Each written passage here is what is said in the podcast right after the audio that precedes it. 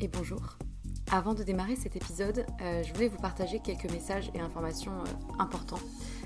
Le premier, c'est merci. Merci, je le répète souvent, pour euh, l'oreille qui écoute. je ne sais pas si vous êtes dans le métro, dans votre lit ou en train de cuisiner, mais peu importe, merci.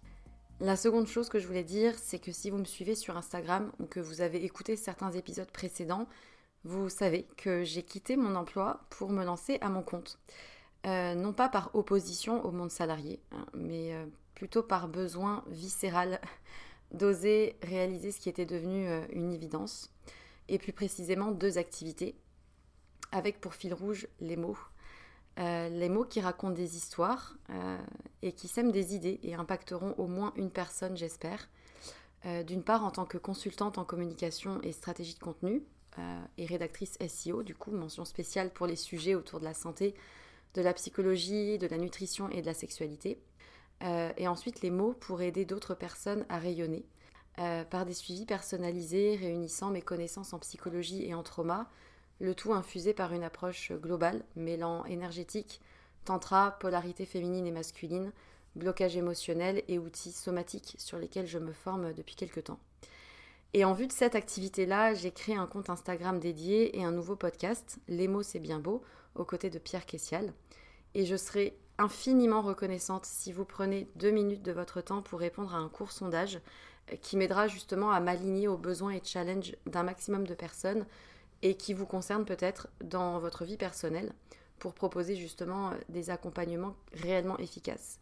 Donc euh, vous avez les liens de l'autre compte Instagram et du sondage dans la description de l'émission. Donc merci infiniment si vous prenez ces deux petites minutes pour, pour y répondre. Et pour terminer ce message, j'aimerais juste euh, vous dire une phrase qui, euh, qui réunit un peu tout, toute l'idée et tout ce qui m'anime. Euh, raconter une histoire, c'est surtout raconter celle de quelqu'un qui a besoin de l'entendre et qui sera galvanisé par l'énergie perçue à travers ces mots-là.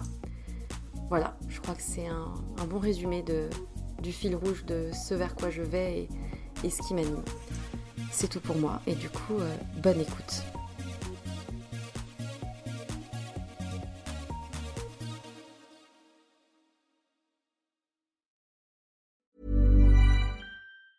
There's never been a faster or easier way to start your weight loss journey than with PlushCare.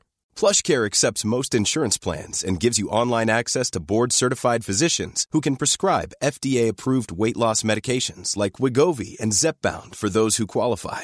Take charge of your health and speak with a board-certified physician about a weight loss plan that's right for you. Get started today at plushcare.com slash weight loss. That's plushcare.com slash weight loss. plushcare.com slash weight loss.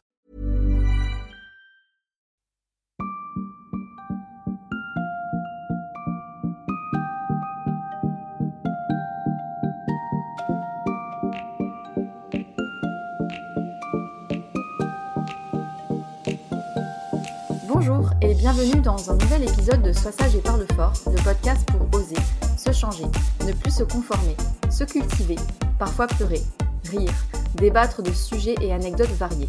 Je suis Marie et comme vous le savez, j'ai décidé d'arrêter d'être sage et de parler fort de sujets qui nous touchent tous et toutes. J'avais déjà évoqué le sujet dans un autre épisode, mais aujourd'hui, j'ai le plaisir de recevoir le témoignage d'une jeune femme qui a vécu le bore-out de plein fouet. À la différence du burn-out, le bore-out n'est pas un craquage par surmenage professionnel, mais il se caractérise par un état psychologique négatif lié à une sous-charge de travail, les signes avant-coureurs sont un ennui manifeste, un manque de stimulation et plus généralement une insatisfaction. L'employé ressent une inadéquation entre ses aspirations, ses valeurs et le rythme de travail qu'on lui impose. Il souffre d'être en sous-activité alors que la société prône la valeur travail. Les symptômes sont assez similaires à ceux du burn-out avec un épuisement physique et psychique et une perte de confiance en soi. Le burn-out commence enfin à être reconnu comme une maladie professionnelle, mais l'ennui au travail, lui, demeure encore tabou. Mais occuper un poste où il n'y a rien à faire peut devenir un vrai supplice. Alors face à l'ennui, il y a des habitudes palliatives qui peuvent apparaître. Grignotage, pause cigarette plus fréquente et même parfois recours à l'alcool. D'ailleurs, une étude anglaise intitulée Bored to Death déclare que les salariés qui s'ennuient au travail présentent un risque deux à trois fois plus élevé d'accidents cardiovasculaires que ceux dont l'emploi est stimulant. Et une étude du site de recrutement CAPA, datant de 2019, donne une idée du phénomène de bore-out. On y apprend que 63% des Français s'ennuient au travail et que 28% le jugent même très ennuyeux. Alors, que faire lorsque l'on est coincé dans cette situation? Pour en parler, j'ai donc le plaisir de recevoir Olivia, que je vais laisser se présenter. Donc euh, bonjour Olivia, bienvenue sur euh, le podcast. Euh, bah, écoute, je te laisse te présenter et nous dire un peu qui tu es, quel âge tu as, d'où tu viens et ce que tu fais dans la vie. Bonjour, merci de me recevoir aujourd'hui. Alors, je m'appelle Olivia, j'ai 33 ans, je vis à La Réunion, je suis réunionnaise et je suis chimiste slash ex-chimiste en cours de reconversion professionnelle. D'accord. Ok, chimiste. Euh, bah, du coup, euh, quel a été ton, ton parcours professionnel, tes études et pourquoi ce choix? Mmh euh, bah alors déjà j'ai fait un bac général scientifique, un peu je pense comme la majorité des gens qui réussissent à l'école et qui ne savent pas trop vers où s'orienter. On leur dit bon bah, tu réussis bien, tu as de bons résultats, fais une filière scientifique, ça t'ouvrira toutes les portes. Donc c'est un peu c'est comme ça que je me suis dirigée là-dedans. Mais, euh, mais voilà, après le bac, finalement, j'avais jamais. Euh, enfin, je savais pas euh, vers où je voulais me tourner parce que finalement, en fait, on est dans un système où depuis tout petit, le système scolaire fait que on te dit apprends à l'école, passe à, à, la classe supérieure, et une fois que tu as ton bac, tu es censé tout d'un coup prendre une décision et la bonne, faut pas se tromper surtout, qui euh, aboutira finalement au métier que tu feras toute ta vie, quoi. Sauf que ben, je trouve que, en tout cas, c'était le cas à mon époque. Maintenant, je sais pas trop, mais on est très très mal accompagné, on est très très mal euh, renseigné sur euh, sur les divers divers parcours possibles finalement. Donc toutes ces portes soi-disant qui devait mettre qui devait mettre ouverte. Je savais pas ce que c'était. Et, euh, et, donc, bah, à l'issue du bac, euh, quand je regardais autour de moi mes camarades de classe et tout, ben, ceux qui ont fait un parcours scientifique, finalement, j'avais l'impression qu'il y avait vraiment trois options. C'était soit talent en médecine, mais moi, euh, ça ça m'intéressait pas spécialement. Donc soit aller en médecine, euh, mais c'est pas quelque chose qui m'intéressait spécialement, et puis je pense que je me sentais pas vraiment capable. Soit euh, tu fais euh, une, prépa pour intégrer une école d'ingé, mais ouais pareil, ça m'intéressait pas vraiment. Ou soit bah, tu vas en fac de sciences quoi. Et c'est ce que j'ai choisi. C'était un peu par défaut. J'ai choisi la filière chimie parce que c'est ce qui m'intéressait le plus à ce moment-là. Et, euh, et, voilà, je suis entrée euh, du coup à la fac en chimie et j'ai eu un parcours universitaire euh, plutôt sans encombre. j'ai jamais redoublé, j'ai toujours pareil, hein, comme une bonne élève, bien sage, appris pour les examens, passé mes examens et passé à l'année supérieure jusqu'au doctorat. Donc c'est pas du tout par passion que j'ai continué euh, dans ce parcours universitaire, mais, euh, mais voilà, je réussissais. Donc j'ai continué. En fait, je me suis pas posé plus de questions que ça. Pour moi, c'était la continuité finalement de bah, du parcours scolaire que j'avais eu plus jeune. Quoi, je passais à, l'année supérieure et c'est tout. Je me posais pas vraiment de questions. Et, et voilà, il y avait rien de passionnant dans ça, mais mais, voilà, j'ai continué. Et puis, je pense que quand je suis arrivée en master, surtout en fin de master, donc master c'est quand même bac plus 5, mmh. j'ai commencé à me poser des questions parce que je voyais bien que ben, mes petits camarades de classe et tout, c'était c'était pas pareil quoi. Eux, ils, quand ils répondaient aux questions, ils faisaient leurs exercices, ils apprenaient leurs examens. Il y avait quand même une certaine passion, une certaine envie, euh, la projection d'un métier derrière. Et c'est à ce moment-là où je me suis rendu compte que ben, finalement, faire ces études-là, c'est pas juste euh, faire des études de chimie pour continuer euh, l'école, quoi. C'est pour faire, pour devenir chimiste après. Et c'est là où je me suis dit, mais en fait, je crois pas que ça m'intéresse finalement, mais j'étais tellement lancée que j'ai un peu, enfin j'ai pas un peu, j'ai carrément mis ces idées qui me venaient de côté pour continuer même jusqu'à un doctorat.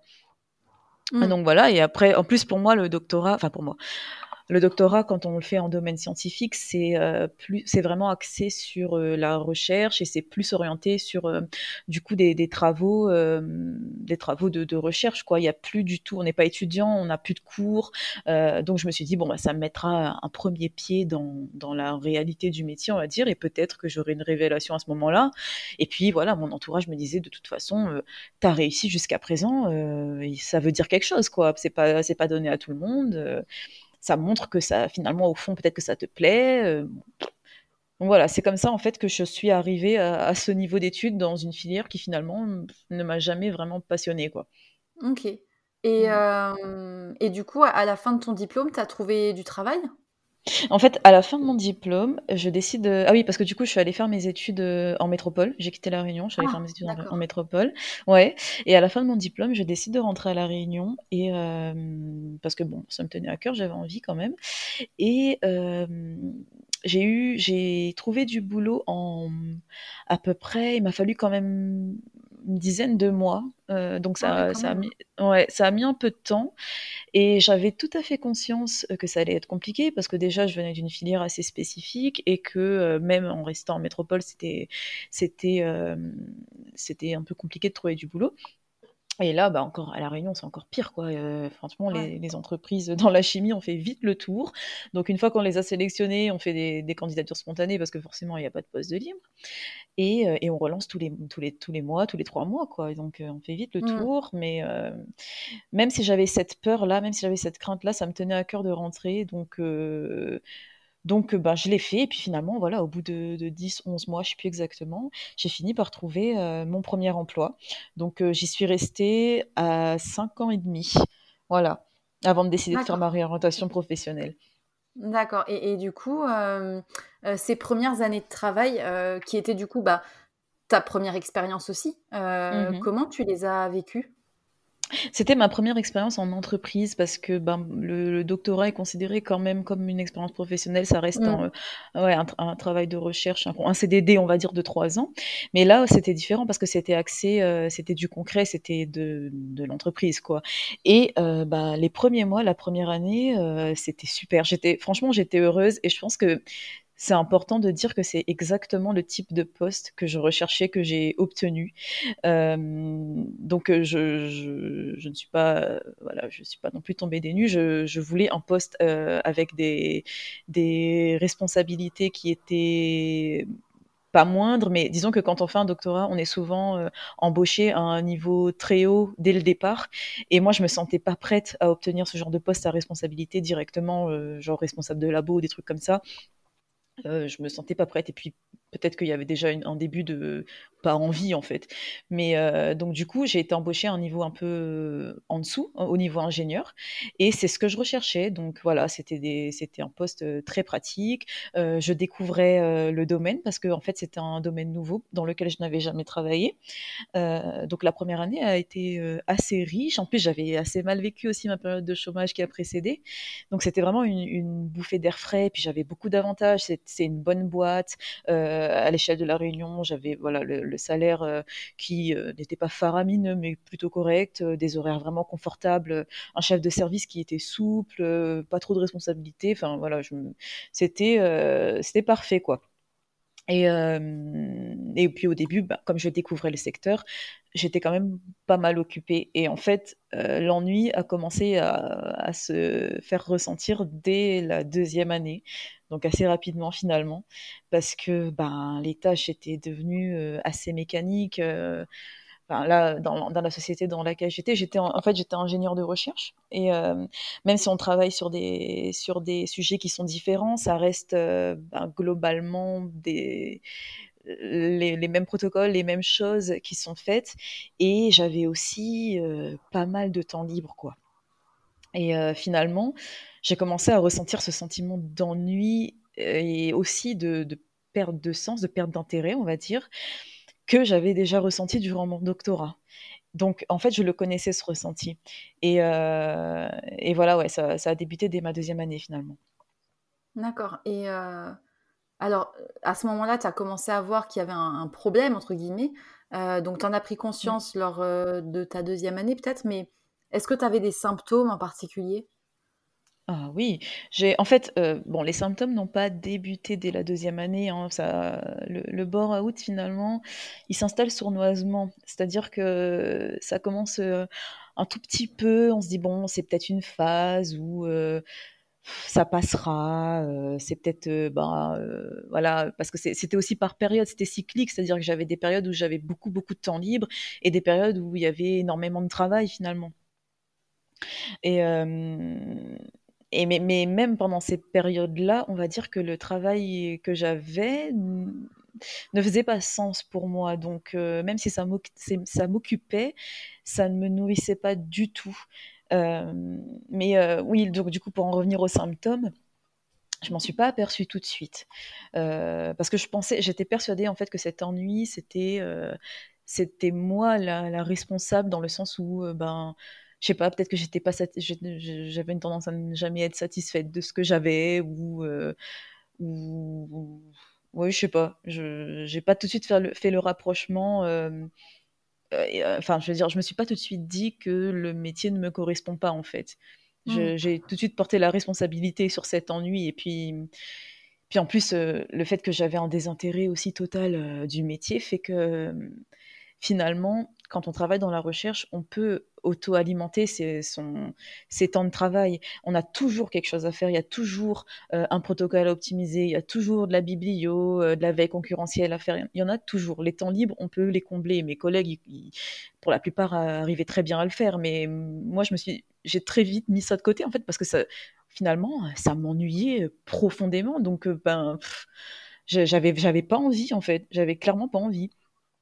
Donc faut Mmh. quand même faut quand même que j'admette ça et mais voilà, après ce qui était quand même paradoxal, c'est que, j'étais quand même tout j'ai toujours été en demande de travail à faire, indirectement parce que, bon, j'allais pas tous les jours cogner, au bureau de mon chef, on est d'accord, mais dès qu'il y avait des choses à faire, dès qu'on était à fond, j'étais la première à le faire, j'étais la première à à être satisfaite de mes journées quand, j'étais très, très occupée. Mais voilà, quand j'avais mes phases d'ennui, heu, c'était tellement profond que, que ces ces ces quelques semaines de de ch de de travail, heu, chargé ne compensaient pas, en fait. L'équilibre n'était pas atteint dans l'épanouissement du travail. Mmh. Mmh, donc Ouais, je voilà. Mmh et après, en fait, au fur et à mesure, heu, du coup, heu, des mois et des années, heu, j'ai commencé à ressentir, ben, déjà, premièrement, la honte parce que, bah, comment ça se fait que j'ai autant de temps libre? Heu, pourquoi j'arrive pas à me forcer à faire des recherches de mon côté? En plus, voilà, je suis payée pour ça, ben, parfois je passais franchement, je passais des journées entières à attendre, en fait, que le temps passe. C'était horrible, c'était horrible et mais je n'arrivais pas à aller contre ça, à chercher moi-même des choses que je pouvais faire parce qu'en fait, c'était dénué c'était tellement dénué de sens et puis quand es en entreprise finalement, heu, tu as beau dire: «Ouais, bon, bah, on on fait de la recherche, on veut être innovant et cetera». Il y a quand même un protocole, strict à suivre et si ça ne plaît pas, heu, à la stratégie commerciale, ben, ça ça n'aboutira à rien, en fait et je pense que je voyais déjà l'inutilité des recherches que je pouvais faire juste pour combler le vide, ça servait à rien donc Mmh. ben, voilà, je restais dans mon ennui mais ça ne m'allait pas non plus finalement.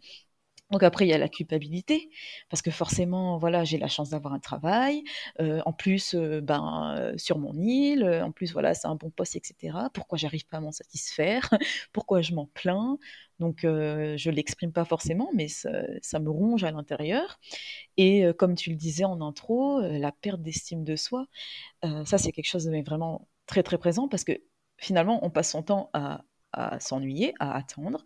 On a l'impression d'être nul. Moi, je pensais que je savais plus réfléchir. J'avais l'impression d'être vraiment une une impostrice, quoi. Mais je je je remettais tout en cause, même mon diplôme, même mon doctorat. Je me disais: «Mais en fait, je l'ai eu, heu, c'est juste un coup de chance, c'est un concours de circonstances qui a fait que, mais heu, mais heu, en vrai, je ne vaux rien, je suis je suis capable de rien». J'avais l'impression d'être une une grosse paresseuse, et en même temps, c'est difficile de penser le contraire quand on passe ses journées à attendre, bah, que le temps passe, quoi. C'est Mmh. Et après, ben, au fur et à mesure des mois, des années, la fatigue constante, le manque d'énergie, même quand je rentrais chez moi, heu, bah, j'avais j'avais plus envie de rien alors que je suis quelqu'un d'assez dynamique de base, mais là, heu ça m'épuisait quoi au plus profond de moi. Et puis euh, sur la fin j'étais j'étais devenue irritable. Je supportais plus je supportais plus euh, tout ce qui était en lien avec euh, avec le travail mes collègues tout ça. Enfin il y en a je supportais même plus leur voix alors que bah, ils ont rien fait le pauvre. Ils avaient rien fait mais j'en avais tellement marre. J'en étais à, parce qu'en fait pendant la pause du midi un exemple qui me vient là on avait une pause que d'une heure et je pouvais pas rentrer chez moi, c'était trop loin. Et en général, on mangeait ensemble. Et là, en fait, il me fallait vraiment une vraie coupure. Et j'en étais arrivée au point où j'allais euh, dans ma voiture. Alors, j'habite à La Réunion, hein, donc il fait euh, souvent 20-30 euh, degrés. Et quand ta voiture est garée en plein soleil toute la journée, il fait très très chaud. Mais c'était, je, je préférais supporter ça pendant une heure plutôt que de les entendre parler pendant ma pause de midi. c'était, mais franchement, c'était horrible. Et même avec mon chef, tout à l'heure, je te disais que j'étais toujours en demande de travail à faire, mais sur la fin, à chaque fois qu'il me demandait, qu'il me disait il y avait un nouveau projet et tout, toute demande était, source de conflit, quoi. C'était quelque chose, tout me faisait chier, clairement. Euh, donc voilà pour, euh, pour les symptômes. Et après, bien évidemment, euh, comme ce mode de vie était complètement en contradiction avec mon fonctionnement habituel, et eh ben j'ai une profonde anxiété qui euh, est réapparu parce que ben voilà j'ai un, un, trouble anxieux qui est présent depuis des années et là j'ai fait une, une, une, grosse rechute du trouble anxieux euh, J'appréhendais mes semaines dès le dimanche soir, je faisais des crises d'angoisse dès le dimanche soir. Le matin, je restais dans ma voiture jusqu'à la dernière minute. Si je, si je rentre à 7h30, je sortais de ma voiture à 7h29.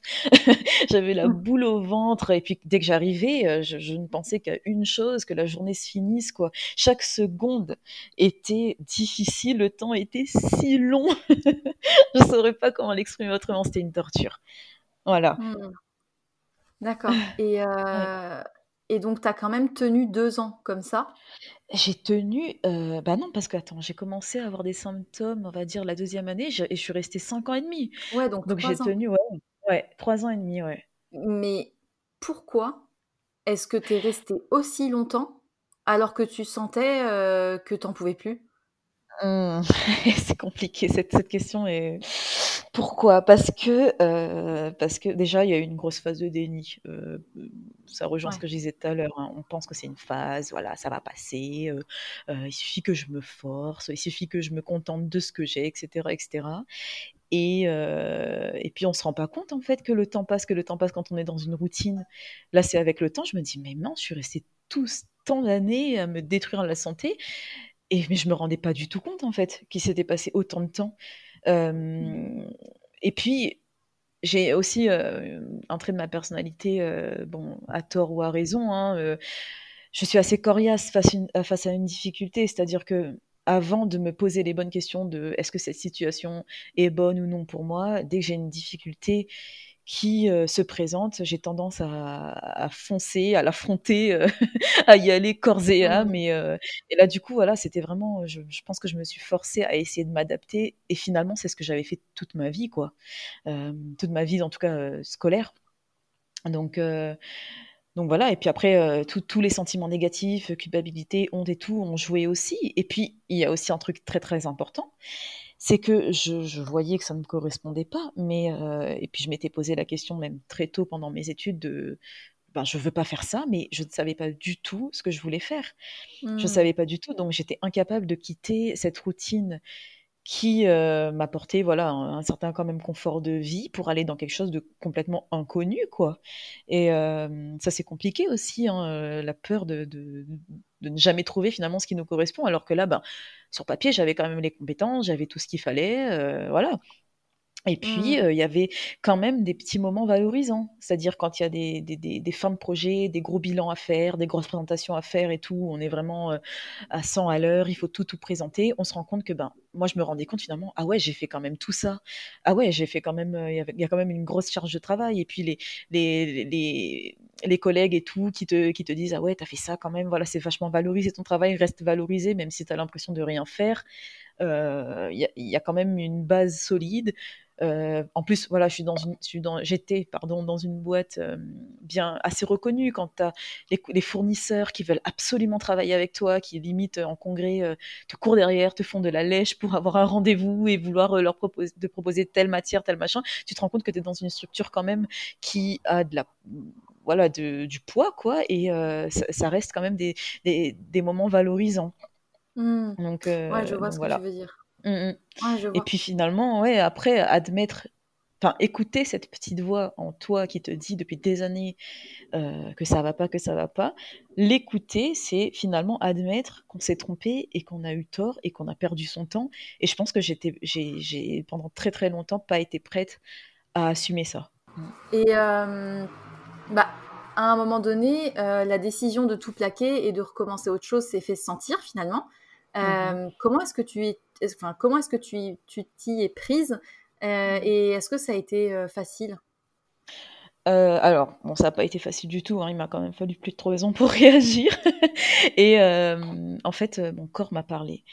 comme je le disais tout à l'heure, j'ai recommencé à, faire beaucoup d'anxiété et mon trouble anxieux s'est fait de plus en plus bruyant.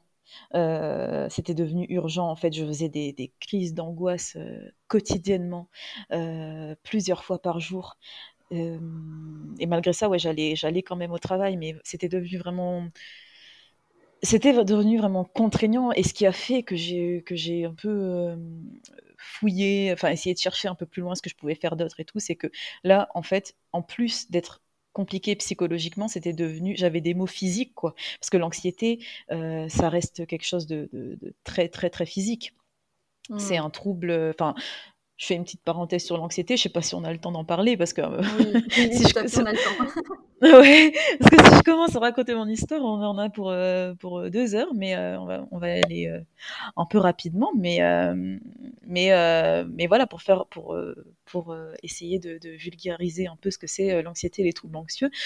L'anxiété, en fait, c'est un sentiment qui est qui est normal, qui est naturel, qui est vécu par tout le monde, et en fait, tu développes tu développes un trouble anxieux quand quand, quand la machine euh, se dérègle quoi, pour X raisons. Et euh, il y a différents troubles qui, peuvent euh, découler de, cette anxiété. on a les, bah, dans mon cas, c'est un trouble panique, dont je pourrais en parler avec plus de précision parce que j'y connais, je connais beaucoup plus de choses. Mais il y a d'autres choses. Il y a les phobies d'impulsion, certains cas de TCA, les TOC, les phobies spécifiques, etc. Et en fait, ce qu'il faut savoir, c'est que déjà l'anxiété, c'est pas, c'est pas du stress faut arrêter par pitié les gens qui qui, qui, s'y connaissent pas et qui ont dans leur entourage des gens qui souffrent d'anxiété. Euh, c'est pas du stress. Euh, si on veut imager, euh, le stress, c'est euh, en gros, voilà, tu as 5 minutes de retard pour prendre ton bus et tu vas rater, je sais pas moi, un rendez-vous. Là, tu es stressé. Ok. L'angoisse, l'anxiété, c'est tu es tout seul dans une forêt, il fait nuit, tu entends du bruit et tu rien pour te défendre. En fait, c'est le premier palier de la peur, l'anxiété, pour mmh. moi. Et quand tu développes la crise d'angoisse, c'est le palier final. et, entre, entre, voilà, il y a tout un spectre. Et, euh, et voilà, faut, faut, faut, arrêter de dire aux gens qui sont angoissés, euh, bah, calme-toi, ça sert à rien de stresser, euh, etc. On le sait on le sait que c'est irrationnel, mais en fait, c'est le corps qui réagit. La crise d'angoisse, c'est euh, une réaction physique, physiologique avant d'être psychologique. C'est un shot d'adrénaline avec tout un tas de symptômes qui en découlent. Euh, je pourrais préciser tout à l'heure si, ça intéresse, mais, euh, mais voilà, c'est physique avant tout, quoi. Et du coup, et du coup, là, euh, je me suis un peu égarée, euh, pour, je, me, suis éloignée de la, question, désolée. Mais du coup, là, en fait, j'ai commencé vraiment à faire beaucoup, beaucoup de crises d'angoisse. Et, je, connaissais ça parce que j'en faisais déjà avant. Euh, mais là, c'est revenu vraiment très fort. Et les méthodes que j'avais auparavant ne, ne fonctionnaient plus. Il n'y a plus rien qui fonctionnait pour me calmer, en fait. Euh, et, c'est pour ça, en fait, ça m'a poussé finalement à chercher plus loin, plus profond de moi, qu'est-ce qu'il fallait que je change pour améliorer cet état physique, parce que je n'en pouvais plus, tout simplement. Donc euh, voilà, ça n'a ça, pas été facile, et euh, j'ai dû faire une introspection assez longue pour savoir qu'est-ce qui pourrait me plaire. j'ai sélectionné plusieurs, plusieurs métiers, dans, toujours dans le même secteur, parce que je savais que, en fait, je pense que c'est né du sentiment d'inutilité que j'ai ressenti pendant mon ennui au travail, mais, euh, mais je voulais me sentir utile forcément. Donc, euh, et pour moi, ça, ça, voulait dire travailler dans, dans un domaine qui aide euh, les gens. Voilà. Donc, du coup, je mmh. voulais voilà, je voulais m'orienter vers, vers le domaine de la santé. Et il y avait plusieurs métiers qui m'intéressaient. Et ce que j'ai fait qui était qui, qui, est primordial, je pense, c'est que j'ai contacté, en fait, pour chaque métier qui m'intéressait, j'ai contacté des professionnels de santé pour leur poser des questions et pour me rendre compte de quelle mmh. est la réalité parce que sur papier c'est bien beau, mais souvent la réalité elle est tout autre. Et j'avais j'avais vraiment peur de me tromper à nouveau quoi. Donc du coup c'est comme ça en fait, en rencontrant des professionnels, en discutant avec eux, que à un moment donné j'en ai rencontré un, je me suis dit ah tiens c'est ça que je veux faire. Et je me suis renseignée et puis voilà j'en ai rencontré deux, trois, quatre, cinq et à chaque fois ça, ça, n'a fait que, confirmer que vraiment c'est ce métier que je veux faire. Et en fait, c'est à partir de là que je me suis renseignée euh, sur comment euh, ben, se former pour ce métier. Est-ce que c'était faisable? Est-ce que dans mon plan, euh, ben, c'est envisageable? Et c'est une fois que tout était bien ficelé que, et planifié que j'ai demandé ma rupture conventionnelle en fait. J'étais incapable de partir avant d'avoir mon plan B d'à de, d'à peu près sûr. Mmh. Voilà. Et, euh, et, du coup, euh, c'est quoi comme reconversion euh, professionnelle que tu as visée finalement? Alors, orthophoniste. Euh, à la base, j'avais, en fait, j'avais tout un, toute une sélection de critères euh, dans mon choix de reconversion professionnelle. Et euh, bon, bah, j'ai pas respecté tous les critères finalement parce que ce, ce, métier demande. déjà, à la base, je voulais, je voulais, j'étais prête à reprendre des études, mais je voulais pas du tout faire des études longues parce que bah, je considère que j'avais assez donné sur les bancs de la fac. Mais malheureusement, malheureusement, la formation de ce métier dure quand même cinq ans. Donc ah c'est reparti, ouais, c'est reparti pour des études longues. Je voulais absolument rester à la Réunion, c'est pas possible non plus, hein, ça n'existe pas à la Réunion comme formation, faut repartir. Et il me fallait aussi un métier qui soit en demande. Je voulais pas galérer en fait à trouver du travail à la fin, il était hors de question. Donc donc voilà. D'accord. Mmh. Et alors dans ton parcours, Mmh. Euh, il me semble que tu as sollicité euh, l'aide d'un psy. Mmh euh, je ne sais pas si c'était psychologue ou psychiatre. Est-ce que dans tous mmh. les cas, ça a été facile? Comment cette personne t'a-t-elle aidé Est-ce que tu as eu des outils à mettre en place pour avancer?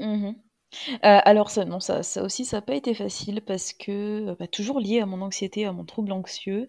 en fait, ça faisait plus de 10 ans, en fait, que je souffrais d'anxiété, avec des niveaux, on va dire, plus ou moins bas. J'avais atteint un équilibre, jusqu'à présent qui qui me permettait quand même de vivre correctement sans sans devoir, faire une crise d'angoisse quotidienne, quoi. Mais je n'avais jamais vu, je n'avais jamais eu de suivi psy avant. Mmh. Euh, je, je, en fait, j'ai réussi à maintenir cet équilibre, ben, déjà en étant bien entourée et en me renseignant énormément euh, sur ce qu'était l'anxiété. Euh, donc voilà, après, jusqu'à présent, ça, ça, marchait plutôt bien, mais là, ouais, j'arrivais plus du tout à gérer. Et c'est ça qui m'a amené à, à, consulter. C'est pas autant l'ennui au travail, ni, ni le, le, besoin de reconversion. En fait, ça, c'était secondaire. Moi, je voulais, ce que je voulais, c'était arrêter de faire des crises d'angoisse et souffrir au quotidien. C'est ça qui mmh. m'a amené en fait à consulter. Donc donc voilà, j'ai vu, j'ai vu sur les trois dernières années quand même bien deux ou trois psys différents. je, suis à, chaque fois tombée sur des personnes ben, qui qui connaissaient, qui géraient très très bien le domaine et qui m'amenaient sur des pistes ben, tout à fait pertinentes. Hein. je l'ai vu très rapidement, mais en deux trois ans de thérapie, même si ça m'a permis de mettre le doigt sur, euh, sur euh, voilà, des schémas de pensée que j'avais, euh, mon caractère actuel. J'ai découvert que j'étais que j'étais HPI. Bon, c'est un peu à la mode, hein, mais bon, c'est le cas. j'ai passé les tests et tout. Donc, j'ai pu comprendre ce besoin du coup de nourriture intellectuelle, de pourquoi je m'ennuie, pourquoi j'ai besoin de changement, etc. J'ai pu comprendre beaucoup, beaucoup de choses. J'ai pu comprendre aussi que l'anxiété, ça se guérit, que ça ne faisait pas partie de mon caractère. Hein. Jusqu'à présent, je pensais que c'était le cas, mais voilà. Mais concrètement, en deux ans, même si j'avançais sur, euh, sur euh, ces niveaux-là, je n'avais pas ou vraiment très peu d'amélioration sur mes crises d'angoisse. En fait, il n'y a rien vraiment qui me soulageait vraiment en fait. Et euh, ce qui a fait que j'ai commencé à aller doucement mieux, c'était sur la fin de, de, de ma cinquième année de, de, travail, je crois, j'ai commencé vraiment à avoir un effet sur mon, sur mon anxiété. Je pense une fois que tout mon plan de reconversion professionnelle était ficelé. Après, c'était peut-être un mélange aussi de toutes les thérapies que j'avais fait parce que j'ai testé vraiment énormément de choses. Hein. Au-delà, j'ai fait, fait, beaucoup de thérapie manuelle, de la microkiné, de l'acupuncture, de l'acupressure, de l'hypnothérapie. Enfin, j'ai fait plein, plein de trucs. Mmh. Et, euh, et j'ai commencé à aller un peu mieux vraiment à la fin des trois ans, mais je pense que c'est parce que j'avais enclenché euh, j'avais enclenché ce, ce, projet de reconversion et que ça devenait vraiment concret. Voilà, c'est comme, mmh. euh, c'est comme à la fin de mon doctorat, je reviens sur cette partie-là parce que bah, ma troisième année de thèse, qui est l'année euh, la, plus mal vécue par tous les doctorants, parce que c'est l'année où il faut rédiger, soutenir, etc. Mais moi, j'étais, mais c'était, je vivais ma meilleure vie en fait. c'était mmh. dur, certes, mais j'étais tellement bien, et je pense avec le recul que c'était parce que c'était la fin, quoi, tout simplement. Ouais. Et là, c'est un peu, c'est un peu pareil. Et en fait, euh, j'ai commencé à aller mieux, mais je faisais toujours, toujours des crises d'angoisse au quotidien. Et euh, dans, dans l'objectif toujours de, vouloir euh, ben, guérir et entamer cette reconversion professionnelle d'une manière ben, la plus sereine possible. parce que je savais très bien que c'était possible hein, de, recommencer les études en faisant des crises d'angoisse et tout. Je l'avais déjà fait par le passé, mais on est d'accord que c'est pas idéal. Hein, euh, louper la moitié des cours parce qu'on fait des crises d'angoisse, euh, voilà, non merci. Euh, donc j'ai décidé, on m'a orienté en fait vers une psychiatre qui m'a qui m'a proposé des médicaments, un traitement en fait médicamenteux que jusqu'à présent j'avais toujours refusé parce que j'en avais une peur bleue, parce que j'étais mal j'étais mal renseignée tout simplement, hein, mais j'avais beaucoup d'a priori, comme la majorité des gens, je pense. Et mais là, je me suis instruite et j'ai plus eu peur. Et c'était un peu pour moi l'essai de la dernière chance. Quoi. J'avais vraiment envie d'aller mieux vite pour euh, débuter ma reconversion professionnelle et être au top. Donc voilà. Mmh. Et du coup, j'ai accepté de, débuter ce traitement. J'ai compris en fait qu'à force, parce qu'en fait, j'ai la, chance d'avoir une, médecin qui, qui, qui m'explique vraiment tout. Elle, elle voit que j'ai besoin de comprendre. Et en fait, à force de se traîner ces angoisses euh, pendant des années, il y a un déséquilibre qui s'est créé. Et ce déséquilibre, il est biologique, il est, euh, il est physique, en fait. C'est au sein, voilà, les neurotransmetteurs du cerveau qui font que euh, j'avais beau faire beaucoup de thérapie, beaucoup de choses, ça ne pouvait pas fonctionner, en fait. Il faut il faut avant passer par une étape où euh, tu essaies de rétablir cet équilibre chimique. Parce que sinon, c'est trop compliqué, c'est trop dur. Tu peux pas. Euh, ouais, tu peux pas. Euh, je sais pas, je par, par exemple, sur une, séance d'hypnothérapie, ça ne peut pas te soulager si tu es en crise d'angoisse pendant ta séance, quoi. C'est pas possible. Et moi, c'était, c'était clairement mon cas. J'étais tout le temps en angoisse, j'étais tout le temps en phase d'angoisse, quoi. Donc, il, il fallait ce moment, en fait, de, de redescendre en pression euh, pour justement aller plus loin et aller mieux en thérapie. Mmh. Voilà, et du coup, pour bah, répondre à la question, finalement, le traitement, mais le début du traitement, parce que je suis encore un peu, je suis encore au début de cette phase-là, euh, m'a aidé parce que j'ai très très très vite eu euh, un soulagement sur mon anxiété. alors pour quelqu'un qui depuis près de trois ans vivait, euh, vit, vivait ouais, avec un, niveau d'anxiété très très aigu, euh, ça a été presque miraculeux finalement. Mmh. Mais c'est vrai qu'accepter que mmh. accepter des médicaments, parfois c'est nécessaire. Et puis en plus de ça, euh, il y a beaucoup de préjugés sur le fait de prendre des antidépresseurs ou des anxiolytiques. Mais mine de mmh rien, ça peut vraiment aider à faire redescendre le système, quoi. Bah, surtout que dans certains cas, c'est une nécessité en fait. C'est bah au-delà de. faut essayer d'aller au-delà des, préjugés, des idées reçues, et essayer de vraiment se renseigner parce que on peut passer à côté d'une guérison et d'un mieux-être pendant des années, des années, essayer de lutter contre quelque chose qui finalement reste physique je sais pas moi, mais on dira jamais à un diabétique qui doit euh, prendre de l'insuline tous les jours, ah bah franchement, euh, tu pourrais te secouer, euh, c'est dans ta tête tout ça, fais un effort, t'en as pas besoin, tu peux vivre. Non, mais là c'est pareil. Je veux dire, c'est pas. Enfin, et puis je voudrais rassurer tout le monde. Enfin, si des gens ont, peur de se lancer, il se passe rien de spectaculaire. On change pas de personnalité quand on prend un traitement médicamenteux. On devient pas du jour au lendemain léthargique. voilà, c'est ça se passe. C'est vrai qu'il y, a des effets secondaires, etc. Bon, bah ça, ça, ça a à voir avec son, son, praticien, mais, mais globalement, il n'y a rien de fou en fait. Il n'y a rien de fou. Et puis, euh, c'est, ça reste En fait, c'est beaucoup plus sain d'accepter un traitement médicamenteux que de vivre avec une anxiété constante parce que si on revient sur, sur les symptômes que j'ai eus, tout à l'heure j'ai décrit les symptômes du bore-out, mais les symptômes de l'anxiété, c'est euh, au-delà de la crise, hein, si on parle vraiment du niveau d'anxiété aiguë dans lequel j'étais, quand c'est quotidien tout le temps, c'est l'impression de vivre avec une enclume sur la poitrine du matin au soir, c'est des indigestions, des nausées, euh, des vertiges, des, palpitations, euh, enfin voilà, l'impression qu'on va tomber dans les pommes à tout moment, l'impression qu'on a y a un danger imminent, enfin tout ça, le vivre tous les jours, tout le temps, c'est très très très délétère pour le corps finalement. Donc mmh. prendre un médicament pour t'aider à soulager ça, ça reste une, quand même une, alternative euh, assez chouette et heureusement que ça existe. Mmh. Non, c'est mmh. clair. Et euh, après, c'est vrai que tu vois, on est quand même dans une société qui, qui pousse beaucoup à la réussite et qui, du coup, euh, bah, comme tu le disais, oublie un peu le bien-être mental.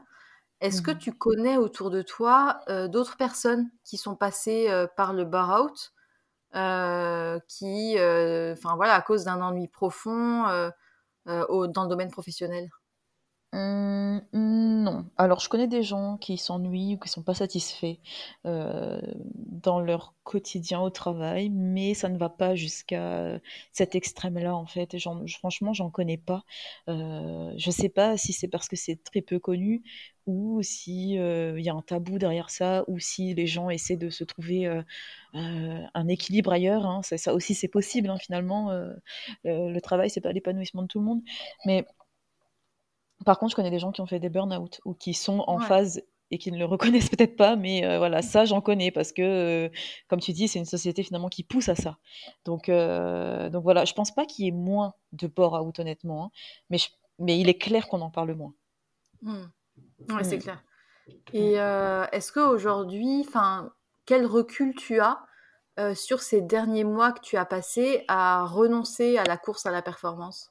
Mmh. Oui, parce que c'est vrai que je ne l'ai pas précisé, mais finalement, quand j'ai commencé euh, ce traitement et qui a fait que j'allais de mieux en mieux, euh, donc je rappelle, je l'ai pris dans le but d'aller vite mieux pour... Euh, parce qu'en gros, j'ai commencé mon traitement en mars et le but, moi, c'était de reprendre mes études en septembre de la même année. Et... En fait, je voulais vite aller mieux pour pouvoir enclencher mon déménagement et ma reprise d'études. Et en fait, mieux j'allais, et plus je me posais la question de ben pourquoi en fait pourquoi euh, enfin j'ai envie de, de, de, ralentir et de me reposer.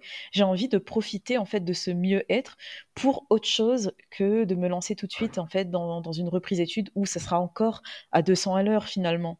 Et mmh. c'était vraiment paradoxal et ce choix, il n'a il a pas été facile, encore une fois, et très très récent. Hein. Ça a été l'objet de semaines et de semaines de, de réflexion, parce qu'encore une fois, j'avais la culpabilité de me dire, mais attends, ça fait des années que je m'ennuie. Est-ce que j'ai vraiment besoin de repos euh, Qu'est-ce que c'est que ce, ce, ce, caprice, quoi? Parce que quand tu t'ennuies, euh, tu t'imagines que il faut te remettre justement dans, dans, dans l'activité pour guérir de cet ennui. Sauf que ce qu'on oublie, c'est que le bore-out, c'est le syndrome de l'épuisement par l'ennui il y a épuisement dans épuisement par ennui. Bah Donc, euh, quand on est épuisé, euh, on a le droit de se reposer finalement. Mais euh, voilà, j'avais quand même peur de ça. J'avais peur de de, de, de, ressombrer dans un ennui profond parce que ben, j'avais le raccourci dans ma tête que ben, quand de si j'arrête de travailler, ben, je vais forcément m'ennuyer en fait. parce que je sais pas, on, est peut-être amené à, penser comme ça. Alors qu'en fait, pas du tout. On peut faire tellement de choses quand on travaille pas. et puis j'avais la peur du vide, hein, la peur de perdre mon temps, parce que finalement, un an, ça compte. Hein, quand on a passé la trentaine et qu'on se relance dans des études longues, euh, ça compte quand même un an. Reporter un an de ton projet, c'est c'est long comme pas, on va dire. Mais dans la balance, ça compte. Et puis, il y avait cette peur du lâcher-prise, hein, qui est finalement euh, la phobie de toutes les personnes anxieuses. c'est quelque chose que je ne sais pas faire et que je dois apprendre à faire. Et puis, puis voilà, et puis je me sentais bête aussi d'avoir ce, besoin parce que je m'étais tellement investie dans ce projet finalement depuis des mois, à tout planifier, le déménagement, les, la, reprise d'études, tout, tout, tout, tout, tout, que d'un coup, euh, quand ça se concrétise vraiment, je me dis, ah ben, je reporterai bien d'un an. Bah, je, me sens, je me sens un peu bête finalement. Voilà. Hein. Mais, mais du coup, là, là tu es en phase, on va dire, de récupération et tu as repoussé à l'année prochaine, c'est ça? Je repousse à l'année prochaine parce que, en fait, j'ai eu une prise de conscience quand, quand, quand j'ai mis un mot sur ce que j'ai vécu. Le bore-out, finalement, je l'ai su très très tard. J'ai su très tard que ça existait et qu'il y avait un mot pour ça. C'est-à-dire, c'est, ça, ça, remonte à quelques mois. Hein. J'avais déjà entamé tout mon processus de reconversion quand j'ai appris que ça existait. Et du coup, quand j'ai appris ça, je me suis renseignée, j'ai lu des articles, j'ai écouté des témoignages, même s'il y en a très peu, bon, on arrive à en trouver. Et du coup, je me suis dit, mais ça existe, en fait, je me suis reconnue totalement, ça existe. C'est très déculpabilisant, ça porte un nom. Et du coup, je me sens légitime et je me dis, mais, mais ouais, bah, c'est un syndrome, donc j'ai peut-être le droit finalement de, de, de ressentir tout ce que j'ai vécu. Parce qu'il y a d'autres personnes qui le vivent, il y a d'autres personnes qui, qui, ont exactement les mêmes symptômes. Et, euh, et, voilà, donc c'est comme ça. En fait, j'ai commencé à beaucoup me renseigner. Puis après, j'ai, je me suis aussi renseignée sur le burn-out parce que ben, les symptômes sont, sont assez similaires.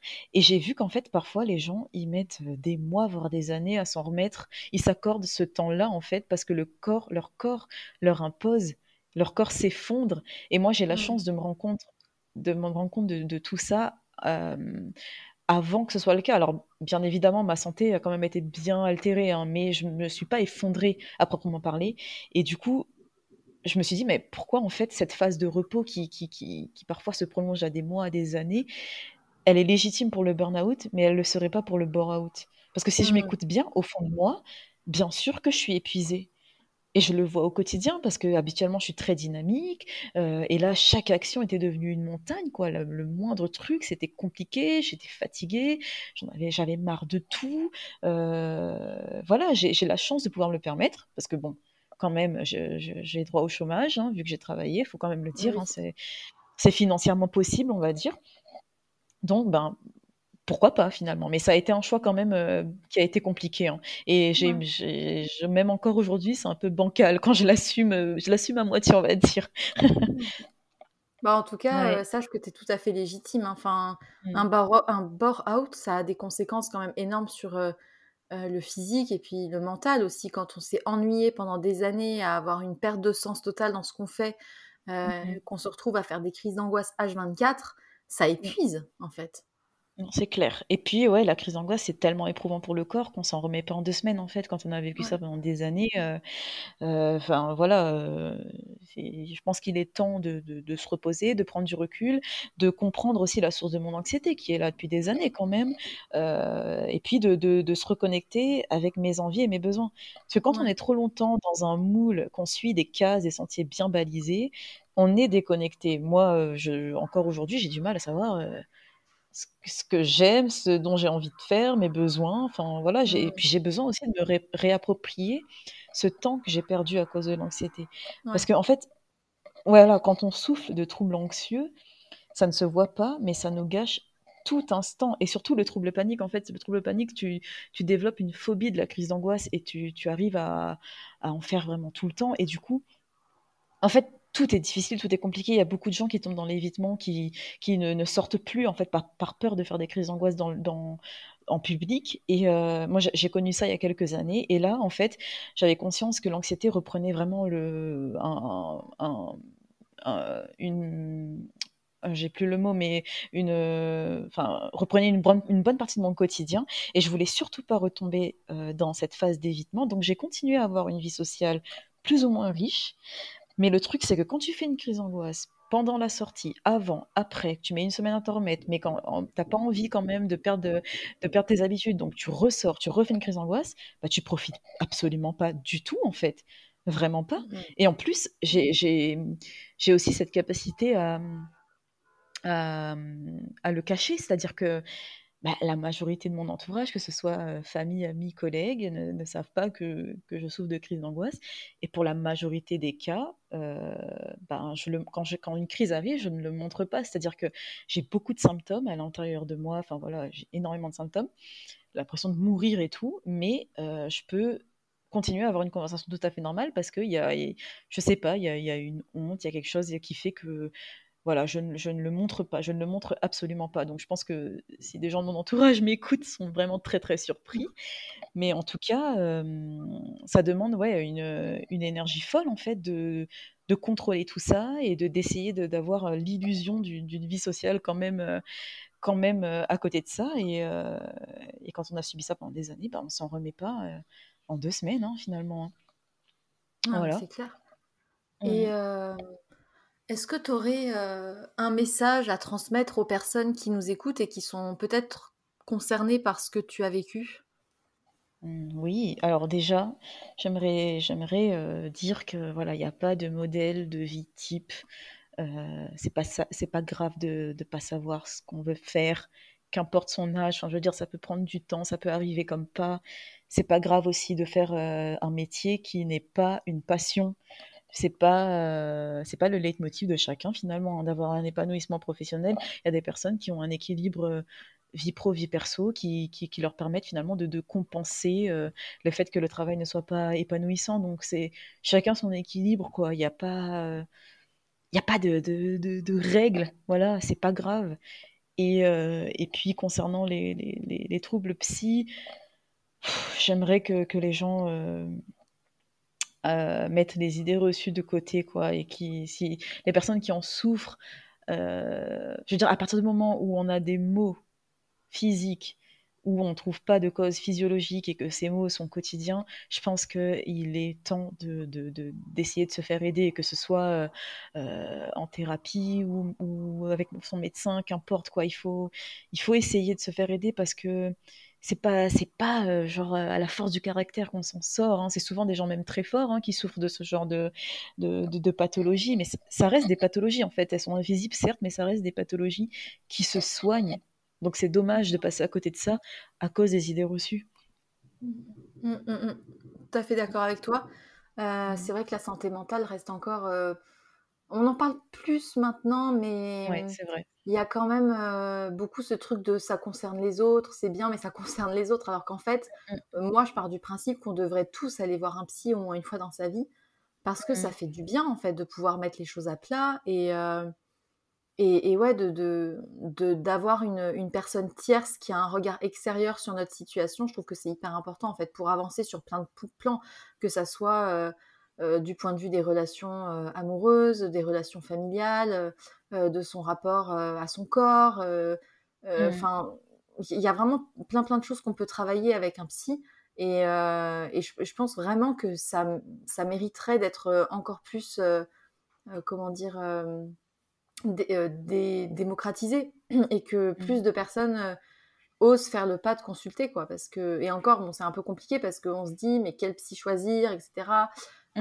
Euh, et puis il y a une question d'argent aussi parce que les psychiatres Clairement. sont remboursés mais ils n'ont pas forcément de disponibilité les Mm. psychologues sont pas remboursés donc ça a un coût Euh, mais je pense que ça peut être un investissement euh, vraiment intéressant à faire pour, pour soi quoi Non, oui, clairement. Et puis, euh, ce que je trouve dommage, c'est que euh, c'est d'en arriver à attendre, d'en avoir réellement besoin, attendre de développer des troubles spécifiques avant d'aller se faire aider. Malheureusement, je trouve que ça, en fait, pendant longtemps, ça a été considéré un peu comme un luxe, je pense, d'être suivi euh, en thérapie ou quelque chose d'optionnel, de pas, Mm. pas nécessaire ou pas vital, alors que clairement, euh, une fois que tu as développé un trouble, c'est pas, c'est pas trop tard, hein, mais c'est déjà bien entamé, quoi. Et Ouais. et c'est beaucoup plus dur de, de- de remonter la pente, quoi. Et, euh, et voilà, après, comme tu l'as dit, euh, il y a, l'aspect financier. Ça aussi, je trouve ça dommage parce que ça donne l'impression, encore une fois, que ça reste quelque chose de luxueux. C'est que une certaine partie de la population qui peut se permettre finalement, parce Mm. qu'une séance de psy, ça coûte, ça coûte quand même cher, quoi. Et, euh, et c'est vraiment dommage. Ça, c'est vraiment dommage parce que c'est c'est plus que vital. Ouais, non, c'est clair. Mm. Euh, bah écoute, merci beaucoup pour, euh, pour ton témoignage. Euh, j'aurais une dernière question à te poser. Euh, que Mhm. t'évoque la phrase Sois sage et parle fort? Alors, sois sage, forcément, ça m'évoque l'enfance et l'enfant que j'étais, euh, déjà pleine de questionnements, déjà prête à, à tout remettre en question et surtout les choses considérées comme normales. Mais malheureusement, cet enfant l'a fait taire pour bien rester dans des sentiers euh, balisés et cocher toutes les cases. Et euh, parle fort, du coup, à contrario, ben, ça m'évoque l'adulte que je suis devenue et que je continue à construire, qui a toujours cette personnalité bien trempée, mais qui assume de déconstruire les schémas. Donc je pense que je suis toujours sage, mais que maintenant, j'ose parler fort. Bah écoute, merci beaucoup pour ton interprétation de ma petite phrase. je te remercie beaucoup d'être venue sur le podcast. Mmh de rien, avec grand plaisir. J'espère que ça aidera au moins une personne. Euh, c'est le but hein, de, proposer ce témoignage. Si ça peut décomplexer, aider, euh, voilà, c'est c'est tout ce que j'espère. Merci de bah, m'avoir reçu. Euh, j'espère aussi. Et puis mmh. voilà, n'oubliez pas que si vous êtes dans une situation similaire, il est toujours, mais vraiment toujours possible de changer sa situation. Tout est une question de choix. Et je pense que ça, c'est hyper important à dire, c'est que on a toujours le choix. Quand bien même on a euh, une situation euh, financière, bancale, etc., je, je, suis partisane de dire qu'il y a toujours des solutions et que s'il n'y a pas de solution, c'est qu'il n'y a pas de problème. Euh, et, que mmh. voilà, on a toujours des options qui s'offrent à nous, vraiment. Et, et, que si vous êtes dans cette situation où, où, vous perdez du sens dans ce que vous faites, où ça vous rend malade, vous n'avez pas envie d'aller au travail parce que vous vous ennuyez, bah, donnez-vous les moyens en fait de, de changer quoi. Mmh. Donc, euh, donc voilà. Je suis d'accord. Et euh, bah écoutez, j'espère que ça vous aura intéressé. Euh, je vous souhaite à tous et à toutes une très très belle journée et surtout n'oubliez pas, soyez sages un peu, mais parlez fort, beaucoup.